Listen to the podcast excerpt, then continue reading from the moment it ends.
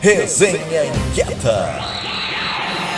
Bom dia, inquietos. Bom dia, Porto Alegre. Semana passada não tivemos uma edição da resenha como de costume. Eh, o motivo foi explicado nos grupos de WhatsApp. O motivo eh, nos deixa muito triste ainda, né? Que foi a partida da nossa queridíssima inquieta Mônica Riffel, que nos deixou recentemente por motivos de luto. Ainda estamos muito abatidos com essa perda.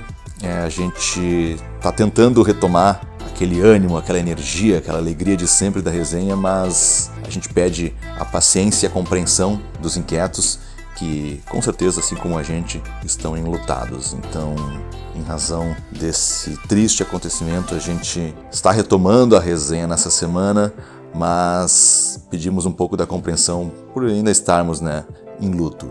A resenha de hoje chega, como todas as outras, num oferecimento do Sim de Lojas Porto Alegre e a gente vai tentar, né, apesar de todo o sofrimento, trazer as informações aí acerca do coletivo. Tá bom?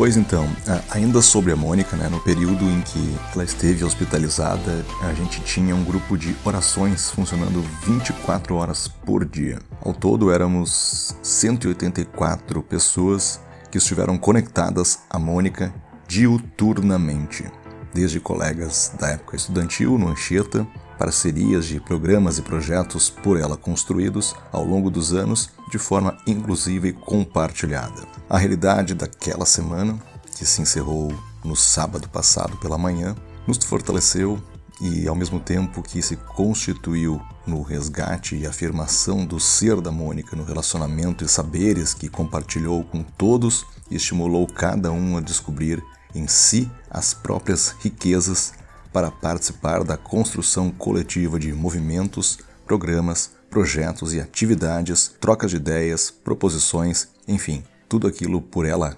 capitaneadas. Para quem conhecia bem a Mônica, né, sabe que os focos principais dela foram o resgate do feminino, da inclusão racial, da construção coletiva de uma proposta para a nossa cidade, nos diferentes spins que ela articulava, onde suas reflexões, propostas e estratégias tiveram um papel norteador importante. No Isler, né, que é a plataforma de texto cujo propósito é conectar pessoas que buscam informações confiáveis, conhecimento e inspiração a conteúdos de qualidade, o Põe Inquieta tem um espaço relevante. E por isso, né, a Silvia Marcuzzo, que é uma das redatoras da plataforma e inquieta ativa do coletivo, com a ajuda de muitos e muitos pares, fez um breve resumo do ser e fazer da Mônica, que podem ser acessados no texto do Slayer Mônica Riffel parte e deixa seu legado. Inclusive esse texto bem bonito a gente deixa disponível aqui na parte da resenha de texto, né?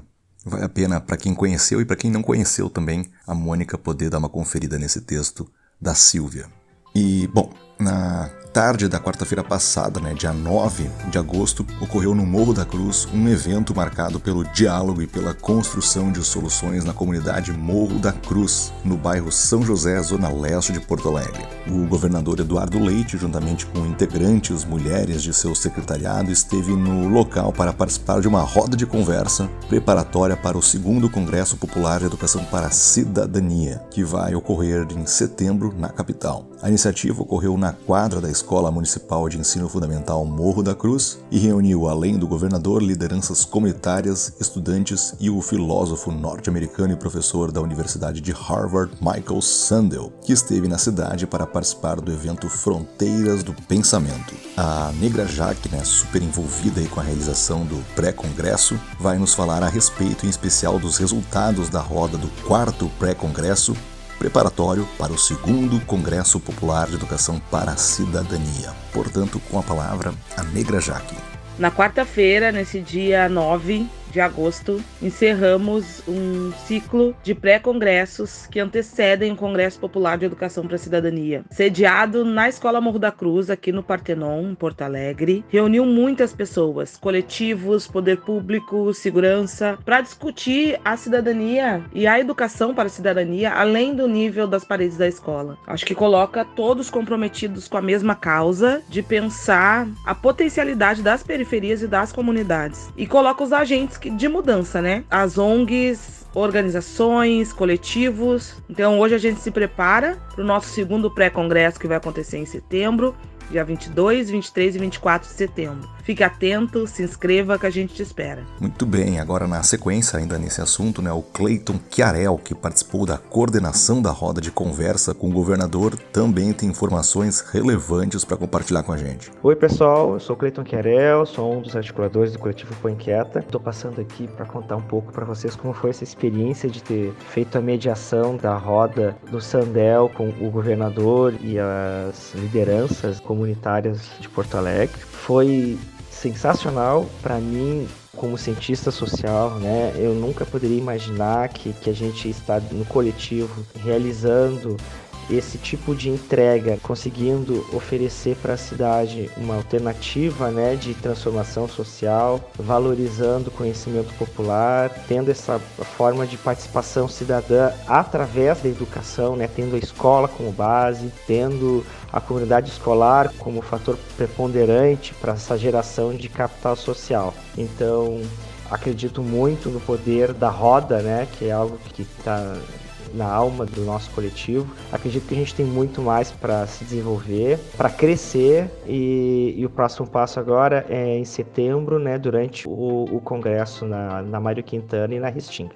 Isso aí, Cleiton. O impacto das ações realizadas nessa tarde foi sintetizado pela Silvia Marcuzzo em outro texto né, que ela publicou lá no Sler com o título Um Dia de Vivenciar o Significado da Horizontalidade por ela, publicado lá na plataforma do Slayer. A gente deixa o link disponível aqui na parte de texto da resenha. E aproveitando, já que a gente mencionou nessa edição da resenha dois textos publicados pela Silvia lá na plataforma do Slayer, fica um convite aqui nessa edição, né? Contribuam com artigos para a plataforma. Não precisa ser formado em jornalismo, tá? Não precisa ser um expert em algum tipo de assunto. O Slayer é uma plataforma aberta que privilegia os pares inquietos e tem muitos textos, inclusive publicados por inquietos lá na plataforma. Fica aí o convite para quem quiser ler né, e também poder escrever na plataforma do Slayer. O site é slayer.com.br.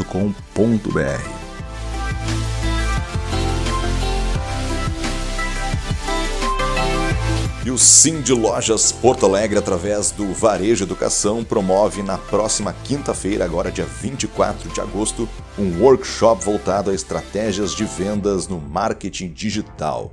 Sob o tema Como impulsionar suas conversões e aumentar seus lucros, Márcio Silva, o facilitador que vai falar com os presentes, é mestrando em gestão educacional pela Unicinos e pós-graduando em docência para educação profissional pelo Senac RS. O objetivo do curso é apresentar os principais desafios de estar presente no ambiente digital e capacitar os lojistas e empreendedores para a aplicação das ferramentas disponíveis. O conteúdo vai abordar conceitos de marketing tradicional concepções de marketing digital, comportamento do consumidor online e mídias sociais e redes sociais. Para mais informações sobre esse e outros cursos e eventos oferecidos pelo de Lojas Porto Alegre, acesse o link que a gente deixa disponível na parte de texto aqui da resenha e aproveite também para realizar a sua inscrição. E é isso aí, meus queridos e queridas inquietas. Terminamos mais uma edição da nossa resenha. Fica aqui mais uma vez uh, palavras de carinho aos familiares e amigos, todos nós que ainda estamos muito enlutados e tristes com a partida da nossa querida Mônica Riffel. Eu, em especial, posso dizer que tinha um carinho muito especial por ela. cheguei a editar os podcasts do Work Lovers Women, que ela gravava junto com a Camila Borelli, a Cirlei Carvalho.